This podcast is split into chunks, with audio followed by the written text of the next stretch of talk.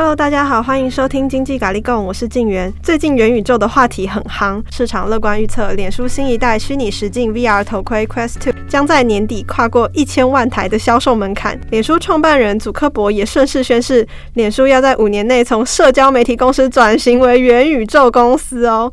那到底元宇宙是什么呢？哪些科技大厂已经率先起步，要成为元宇宙的领导厂？我们今天请到资深记者佩如姐以及安妮姐来跟我们聊聊元宇宙到底是什么世界。当元宇宙改变人类生活之际，又会带来哪些商机呢？欢迎安妮姐以及佩如姐，大家好。啊，大家好，我是佩如。到底什么是元宇宙？听起来很中二哎。在概念上面哈，我觉得可以是一个建构在我现在在这我们这现实社会嘛，相对而言就是在一个类似平行空间里面有一个是一个虚拟世界，在那个世界里面，它一样是有大楼啊，或者有我们所有看见的一切，就就像我们在现实社会里面看到一样。那里面当然也有它自己的经济系统、它的支付系统，你也可以去参加演唱会。我举一个例子哦，它可以用在制造业。其实 NVIDIA 那个创办人。黄仁勋那时候他在接受访问说，他所在他们企业的总部，这个企业总部他之前他是把它建构在虚拟世界，因为他们有足够的 GPU 的能力跟他们架构平台的能力，他们把这样子的总部里面的规划，他要怎么去动线，要怎么走，要留下多少路是给未来机器人走的，哪些路是要给真实的人走的，然后它的外在或者他们会在制造的设计的时候会碰到什么样的问题，他们在虚拟世界已经把它跑完了，然后才真正去。在现实社会盖了这样子的一个总部，所以他们盖了一个自己想象中一个虚拟办公室。那不是想象中，是他们原来的规划，只是他们先在虚拟的世界里面先去把它对，就是，他的蓝图是在里面的。在这个人所在的世界再盖一个真正的真正的总部。对，一开始我们想象的都是那个虚拟世界里面可能只有游戏而已，但是其实它不是单纯只有游戏，就是它里面有娱乐系统，那它有它的制造体系。那像微软不是说。建立一个 企业元宇宙的解决方案，那也是一个，它可以在在这个元宇宙里面，它去解决供应链的问题。例如说，我供应链要怎么优化？那我可能在这里，我有一个虚拟的工厂。那这个虚拟工厂跟现实工厂是一模一样的，可是我有些改变，有些系统架设，我可以先在这个虚拟的世界里面，我先去把他的问题解决。嗯，我说现实社会里面如果我错了，我要打掉重练哎。可是你在虚拟世界里面，你错了，你不用打掉重练，reset，重新设定，哦，再来一次，因为你真的这样走，你就发现哎，这样是不行不通的。好，那你就可以重新再去修正它，去优化它。所以在供应链的改善，其实它可以在虚拟世界里面做完了，然后再把它放。放到真的世界去实现它。概念上，因为现在大家对于元宇宙的定义哈，因为所有的我们讲前沿科技，就是在一个前瞻的科技，所有的这种前瞻科技，在一开始的时候几乎都没有一个公认的定义，因为它必须大家不断不断的讨论，不断讨论，然后最后形成一个差不多的共识。那那个时候，它可能就已经不是所谓的前瞻科技，它就变成是一个现在正在落实、正在 ongoing 的一个科技。所以它的定义其实我很难去，目前为止也没有一个大家所公认。全部人都认同的一个定义，我觉得好像可以来念一下，就是这次佩如姐她在她稿子里面当中，她其实也是引用她刚刚说的那个 NVIDIA。那我来念一段，也许就是听众朋友可能会觉得说，来感受一下是不是已经有 feel 了。呃，NVIDIA 认为呢，就是所谓的元宇宙是一个充满互动。沉浸体验也能够协同合作的共享虚拟立体世界，它就很像是就是在实体的宇宙当中，就是我们现实所处的这个实体的宇宙，集合了在空间上相连的其他世界。像比如说刚才讲的其他的虚拟世界，可能可以把它就是也也把它连起来一起看，所以你可以把元宇宙当成是一堆的世界，嗯，一堆的世界，我可以在任何世界里面，对，一堆的世界。那安妮姐跟佩如有玩过 VR 吗？VR 这个有，就是有一次去采访，你可以先用 VR 看未来他帮你装潢后的家哦。哇，好温馨哦！对，就是说他就是先帮你摆设进去，对他先帮你，就是说可能你家你你去找他，然后你刚刚说，哎，我家就是二十平的这个小房子，然后我要怎样怎样怎样，然后他他可能可以在，我也不晓得怎么弄的耶，他为什么有办法？他可以三 D 建图啊，然后他运算嘛。嗯，对，然后他就就是下次碰面的时候，他就可以给我看，透过那个眼，这叫眼罩吗？好，头盔装置，好，头盔装，原原来正港叫头盔，好，头戴式都可以啊，好，就是一个头盔，我就可以看，就是看了我就可以，哦，原来是这样子，你还可以转头呢。对，还有就是之前不是就是疫情嘛，很多那个没有办法去看房子，嗯，然后有有些业者他们就真的推出这种，就是说，哎，那我就虚拟看房，对对，虚拟看房，然后有些人就比较高级，他可能说啊，你可以透过这个头盔，你也可以，就是好像仿佛你去到那里了，这样子身身历其境，这样子。就先前我才跟那个静伟在讨论，我们觉得看别人戴那个头盔就觉得很好笑，还蛮蠢的，是不是？对，而且 感觉很不安全感，好像是你戴了之后，后面如果有人就是敲你球棒敲你一下，你都不知道，对不对？都不知道，对。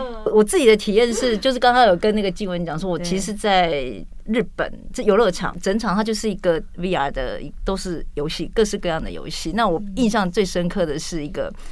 呃，明明就是一个地板，一一个木板，长长的木板，就在地上哦，就在你现在看到的地地板上面。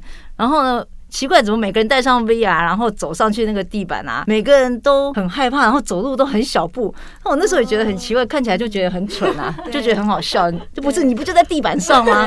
然后后来我自己戴上去之后，哎，它里面的设定是我在高空中啊，然后高楼高楼，然后。前面那是悬空的，那一块地板是突出在那个大楼以外的，所以我必须走过去。那我会觉得我马上真的好像马上觉得那个肾上腺素就开始飙上来了，就好紧张哦。然后它那个木板有点上上下，它会动，然后走得很小心，很小心，非常小心。然后走到尽头的时候要。转身，你知道很多人在那里都转了五分钟转不过来，太过深，因为太紧张了，好紧张。后来有些人是蹲下来，蹲着，然后慢慢这样一点一点念挪。然后我们旁边看看都觉得很好笑。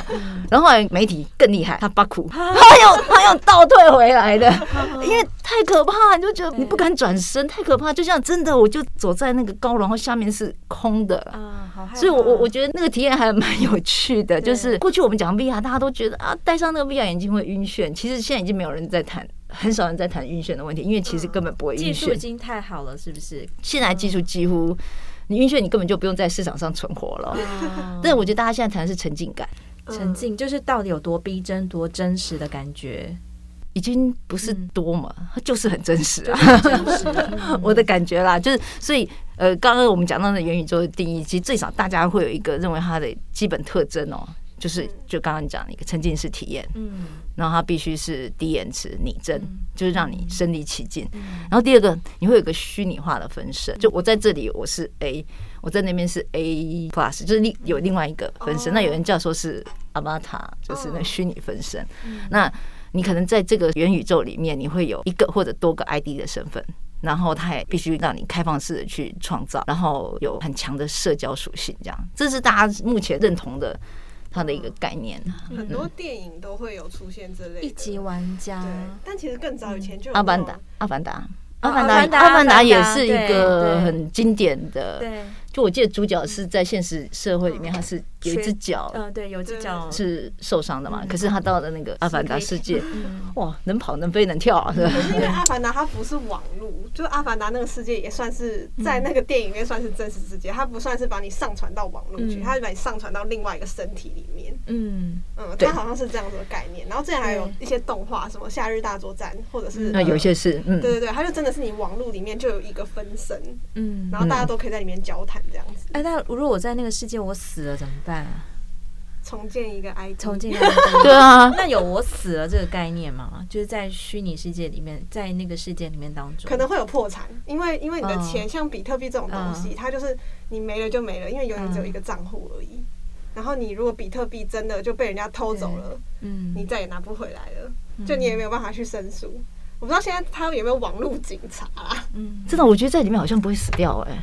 不会死掉，我我觉得我感觉了。那个电影《Matrix》这里是不是也是类似这种概念，元宇宙的概念呢？就是他本来那个 Neo 他不是他活在的那个世界，其实是一个假的世界，嗯，对。但是真实的世界可能是什么？地球已经已经不行了，然后整个都很残破。但是呃，为了让大家都能够舒服的生活，所以那个母体呢，就是设计的设计了各种空间，你上班的场域这样子。哦、然后你有白天就是一个去公司的上班，早就已经是是吗？这个有算吗？Perry 这种因为因为先前人家在讲在讲那个这个 Neo 那个病那部电影，他是在用病毒的概念去解解释，对，把 Neo 当成是一个破坏这母体的病毒，对对对，所以我没有想过那个时候根本还没有。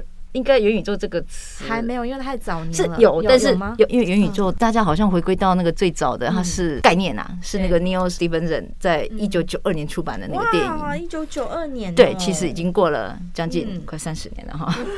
那那他他写的一本科幻小说是 Snow Crash，就是我们有人翻溃雪，有人翻什么雪崩之类的哈。他在里面就第一次出现 Metaverse。对，那他就是讲说，这是一个完全虚拟的世界，然后人们在其中可以化身为各种的存在。所以你说那个你有那一部电影，其实有没有带进元宇宙的想法？这个 我没有特别深究，可是其实还蛮符合他讲从定义上，从想象上哈。NVIDIA 刚才提供的定义来讲，沉浸式的。但是有互动的这样，但是最经典的，我想最最明显的应该就是一级玩家。一级玩家，对，因为一级玩家他本身是，哎，你有看过吗？有，但是我觉得很像游戏。对对对对，里面就是要你还要去破解那个游戏，一一直去要找那个彩蛋嘛。对对对。所以一直去破，可是他最后得到的是真实世界的，就是绿洲的经营权哦。嗯，就是他找到那个彩蛋了嘛。嗯，最后还是回到真实社会啊。嗯，然后他拿到那个股权，嗯，是真实的哦。嗯，所以他后来不是呃每个礼拜要固定有一两天要关掉绿洲，让大家回到现实社会去生活。嗯，因为虚虚拟世界可能大家都想哇不应该不都可以，因为每个人都可以有分身，所以可能就是可以。我们可能不用像佩如姐这样锻炼，也可以有漂亮的那个身形，这样子，就是那个世界可能是大家的可以去尽情的投射一个所有美好的想象。对，所以可能很多人就可能很容易。就真的沉浸在其中了。就也许我们之后，如果说这这个元宇宙来的话，我们录音的时候呢，嗯，就是听众就可以直接坐在我们旁边，对，仿佛坐在我们旁边，对，跟甚至可以看着我们，对，在录聊天，在聊天。然后也许我们的场景设计成一个咖啡厅，嗯或者或者随我们的议题，我我们我们的背景就开始跟着变。例如，例如说我们现在在谈 iPhone 十三，这时候手机噗噗噗就在我们对。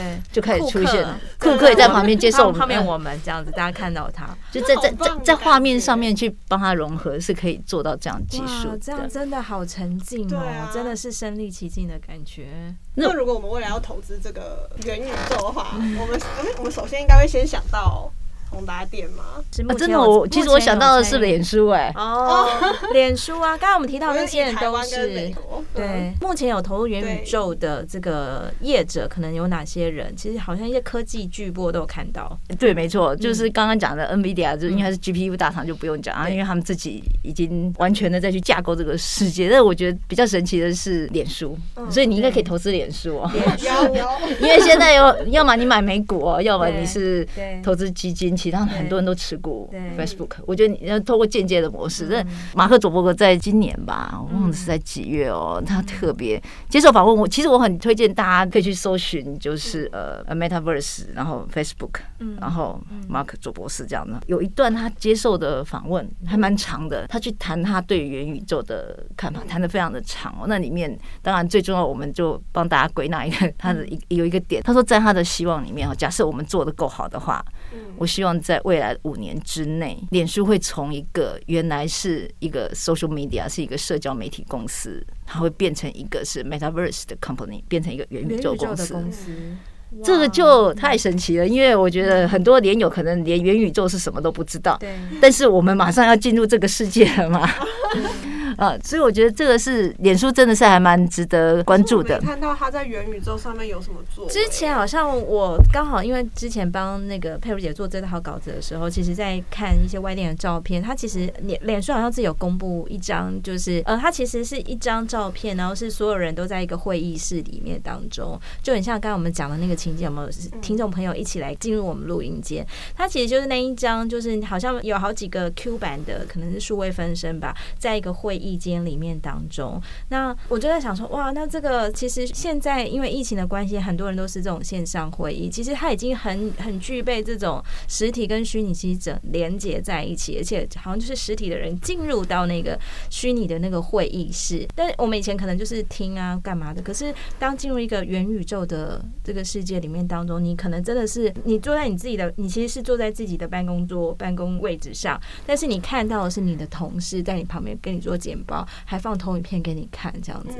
对，我不晓得有没有嗅觉啦，也许开会的时候有这个咖啡 搞不好味道。其实我觉得技术上可行呢，就是一个在创造一个你们肉体上没有在一起，但是你们那个精神，精是精神吗？还是什么？心灵还是灵心灵还是什么东西？意识意识意识投射到那个世界里面去。那我觉得看马克·佐伯格在谈这个的时候，其实他说他在即便是他创立脸书之前，他就一直希望能够。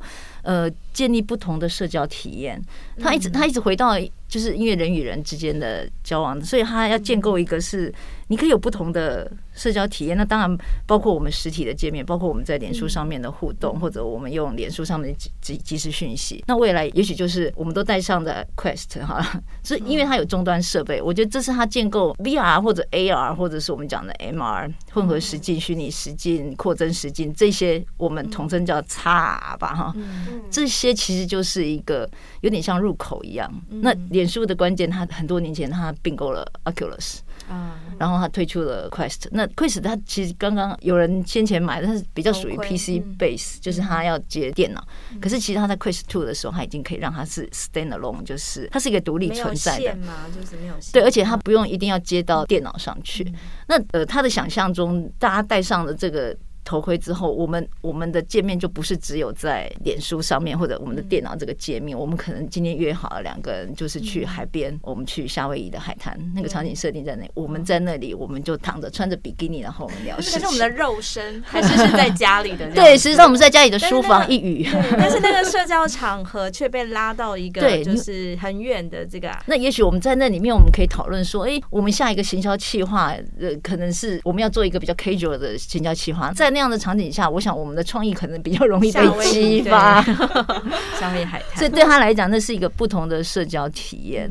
那像微软，他们也是说，他们前面有讲到的，就是他在供应链上的优化，它其实建立的是企业解决方案的一个元宇宙的解决方案。那 NVIDIA 有提供平台。就是未来你可以去怎么样去，因为现在大家就好多个世界嘛，那你好多世界就要串啊，要串起来，这必须要有一个共同的平台。那我想大家慢慢都在建这个平台。我刚才听佩如姐就是去描述那个，就是说啊，我们可能一些原型的东西，可能可以在某个虚拟的空间先去做一遍。我就想到说，以前大家看看过不少书，其实有一句话一直都很喜欢，就是说，当人们在创造你现在手上的这个作品的时候，其实第一次创作是在你的脑脑袋里面，就是你其实你在。写这个稿子，比如说你我们在写这个稿子的时候，其实我们在脑袋我们已经先想过了人物的主角是谁，然后要发生什么事什么。其实我们在脑袋已经去创造过，只是说可能大脑功能也很强。但是我就想到说，哇，那未来这个他们提供的这些平台，意思是说我们脑袋这些第一集原始的创作，好像就可以拉到那个空间，你还可以翻过来看一下，说，哎，原本我设想的这个到底有没有完善或什么的。嗯，对，我觉得哇，好不可思议哦，这些听起来很像。黑科技对怪点子，很怪的事情，就是会那种 creepy，就会起鸡皮疙瘩的事情，却好像是一个。正在发生的，很快要成真的感觉。刚刚讲到宏达电，台湾宏达电这个董事长王雪红在二零一六年就讲，他说那一年我们访问他的时候，他说今年就是 VR 元年。对，那是二零一六年的事情。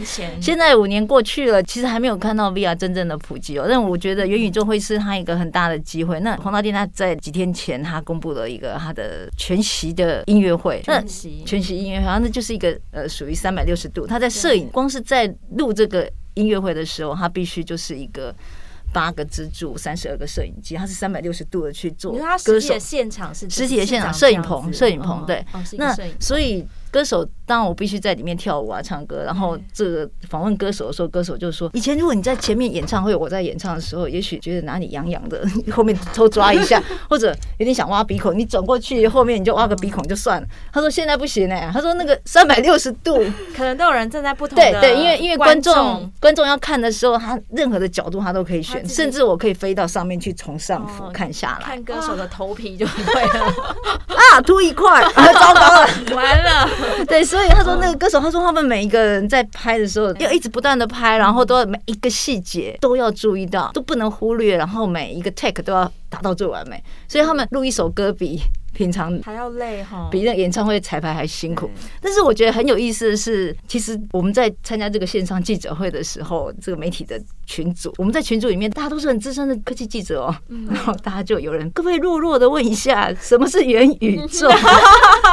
对，可能弱弱的问一下什么是全息？刚才讲那些全息摄影，NFT 什么的。还有，因为那个演唱会是美秀集团，你有听过美秀集团吗？没有，没有哎，大家都要，大家都要知道是不是？呃，并没有。然后后来 完蛋，就怕就怕 就怕他是某个世代的，就比如说我们不小心讲讲出来，就人家就知道我们很老这样子。就就 大家说，哎，美秀集团，我说你一定是不认识美秀集团哦。他说这个这个我也不知道他是什么，好失礼哦。对，但是但是我就特别，就我不能透露我不知道美秀集团，我就真的去。听了呃美秀集团他们在这次全息演唱会里面，其中一个很经典的歌叫《僵尸王》。那其实《僵尸王》那个场景，然后我念一段他的歌词哦。哦，原来他是个乐团，要不然以为我们在 我们在，我以为这都是集团。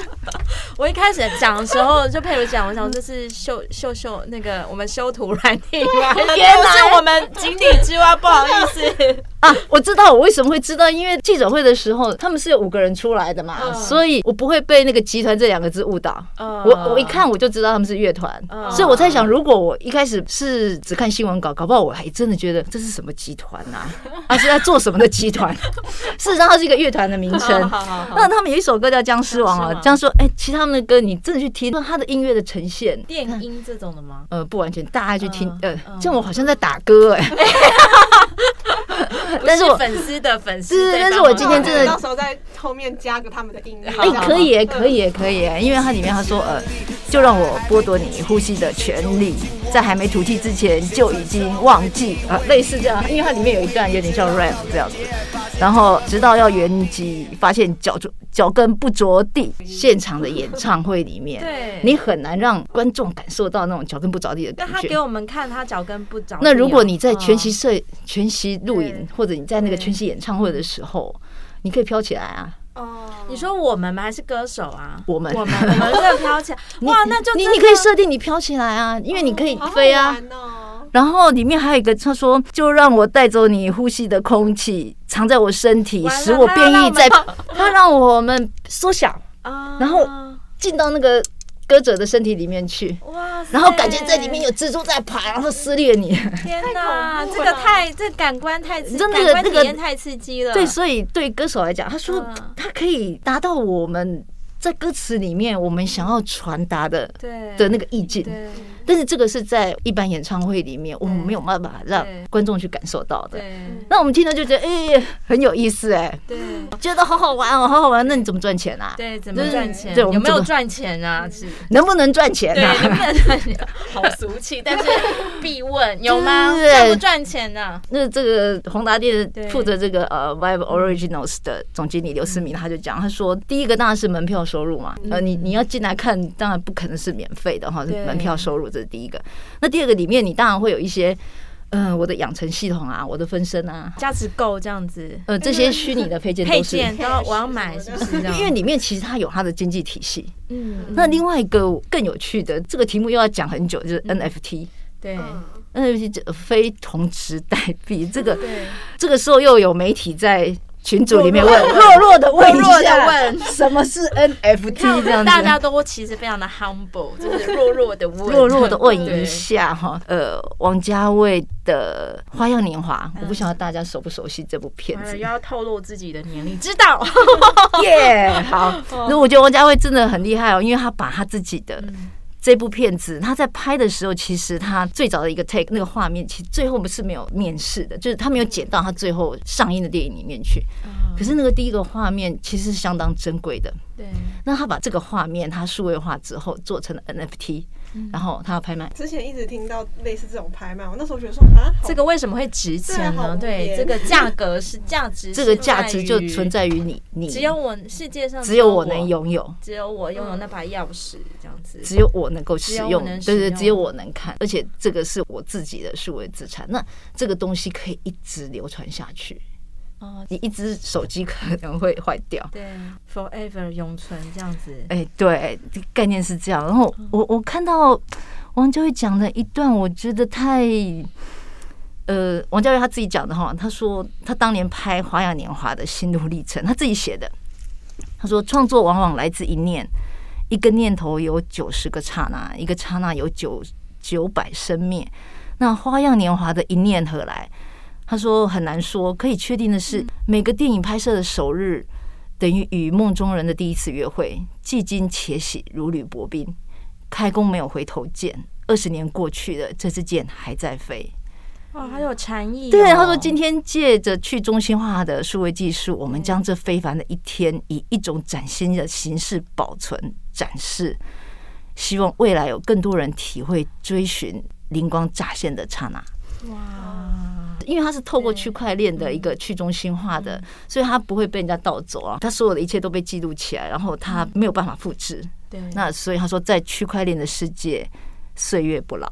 嗯嗯，那我觉得这个 NFT 也是一个在这个全息音乐会里面，它可以去卖钱或者去拍卖，就那一天那那个 moment，嗯，或者是签名照。那也许是某一段我的音乐，我把它数位化了，那一段可能是对我来讲是非常有意义的一段音乐，或者是这首歌的创作之前，其实我有好几首的 prototype，或者是后来我没有把它用进我的歌词里面，但是我觉得对我来讲是很意义重大。那我很喜欢这个歌手，我想把他的这一段收藏起来，因为对我来讲也意义重大。那我去拍卖，呃，我要去竞标哦，因为他要拿出来拍卖啊。那 NFT 的形态还可以，大部分都用在，我们都用在收藏品，艺对艺术品，对对对，是的。所以在这个演唱会里面，当然还可以衍生很多的艺术品，然后最后可以被数位化去拍卖，加加这也是商业模式。看过很多电影，就是觉得好像那个就是哎。原本以为那是在电影中才有，没想到是原来就是人是可以去经历它。像刚才佩如姐有讲全息，其实我最早知道这个词是在《银河飞龙》。嗯，哎、欸，大家知道这东西吗？突然就是那个很疑惑、尴尬的惊、尴尬的 silence 出来了。那个佩如姐，请勇敢说你有看过《银河》，就是那个 Star Trek 小时候被翻译成《银河飞龙》。那它里面就是有一个，就是一个空间，它那个空间比较像是就大家去寻求心理慰藉或者说自我对话的一个空间这样子。然后，所以他他就在进去之前，他可以设定说，呃，比如说，请设定那个哪一年的某一天，我。家，然后你进去，他就是用那种全息投影的方式，真的投影出你当时候的那个记忆里的那个家。这是我第一次学到这个全息，想说哇，这个应该就也就是电影嘛，电影啊，就是不可能的嘛，电影嘛，就是想象的嘛，科幻嘛，对，假的。但没想到就是现越来越越来越真，越来越真，就是。而且就直接是我们生活一部分，就觉得哇，很不可思议。呃，我们如果要投资元宇宙的概念股的话，有概念股来。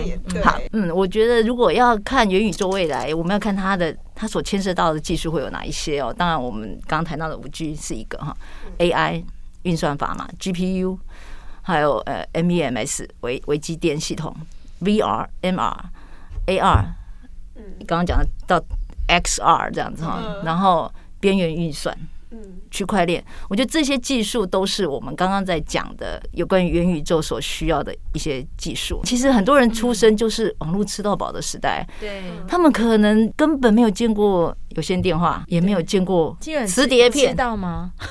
你要那个电话有线，有线要这样拨的、转的，你知道吗？有，有，我有经历过。反正 好可怕，为什么我们要自黑？对对对，我干嘛要透露呢？其实我们也都没有见过。其实听。人家讲的，对对，我们听阿妈讲过这样子啊。其实我们也我们也不知道有线电话长什么样子，我们也从来没有用过磁碟片这样。没有什么那怎么？对，那我觉得，我觉得对这些出生就是一个网络吃到饱的新生代，太大的想象空间。那这是他们的世代啦。那或许有幸我们也可以在元宇宙一起遨游。对。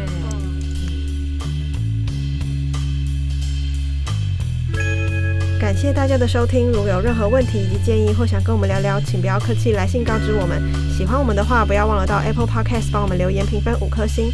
那我们下集再见喽，拜拜。